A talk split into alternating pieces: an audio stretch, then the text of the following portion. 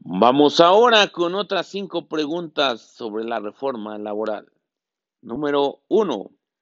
¿Qué principio implica que en el registro de las organizaciones de trabajadores y empleadores no pueda solicitarse pago alguno para su obtención?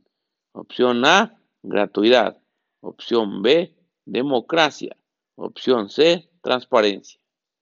La respuesta la encontramos en el contenido del artículo 364 bis, primer párrafo de la Ley Federal del Trabajo.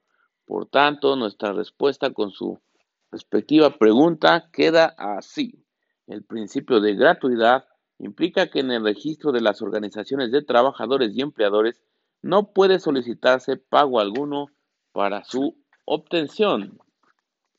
Número 2. Con base en la reforma laboral, el registro de los contratos colectivos de trabajo y contratos ley se llevará a cabo por opción A, el Centro Federal de Conciliación y Registro Laboral. Opción B, la Procuraduría Federal de la Defensa del Trabajo. Opción C, la Secretaría de Trabajo y Previsión Social. La respuesta correcta tiene su fundamento en los artículos 390, 404 y 407 de la Ley Federal de Trabajo, por lo que nuestra pregunta con su respuesta quedan así. Número 2. Con base en la reforma laboral, el registro de los contratos colectivos de trabajo y contratos ley se llevará a cabo por el Centro Federal de Conciliación y Registro Laboral. Número 3. En caso de que dos o más sindicatos contiendan para obtener la constancia de representatividad, se deberá practicar el procedimiento de consulta a los trabajadores mediante su voto personal secreto, libre y opción A, directo, opción B, indirecto, opción C, escrito.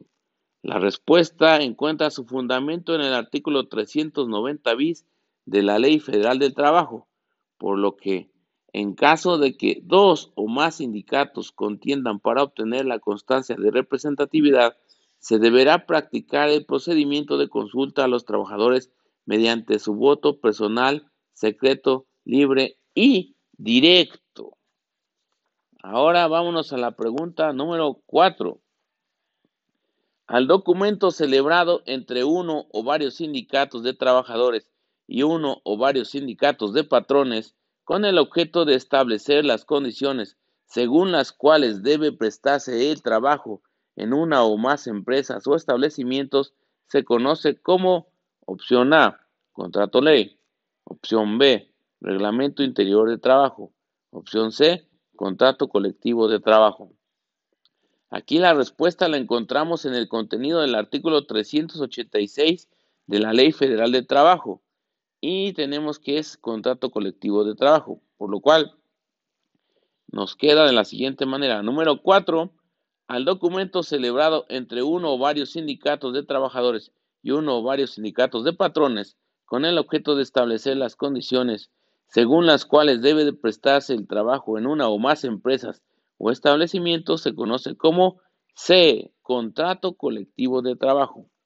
Y bueno, aquí nada más una anotación, no debemos confundir el contrato colectivo de trabajo con el contrato ley, porque aunque en teoría el contenido del artículo 386 y el 404, que son los que contienen cada uno de ellos, pues en uno hace referencia a una o más empresas o establecimientos, este es el contrato colectivo de trabajo, contra eh, una o varias entidades federativas en una o varias zonas económicas que abarquen una o más de dichas entidades en territorio nacional respecto de una rama de trabajo determinado de la industria, que es el contrato ley. Y bueno, ahora nos vamos a la pregunta número 5. De conformidad con la Ley Federal de Trabajo, si la autoridad registral no resuelve dentro de qué término, los solicitantes podrán requerirla para que dicte resolución. Y aquí las opciones que se nos presentan es opción A, 60, opción B, 20, opción C, 45. Aquí la respuesta la encontramos en el artículo 366, último párrafo de la Ley Federal del Trabajo, que nos dice que de conformidad con la Ley Federal del Trabajo, si la autoridad registral no resuelve dentro de un término de 20 días, los solicitantes podrán requerirla para que dicte resolución.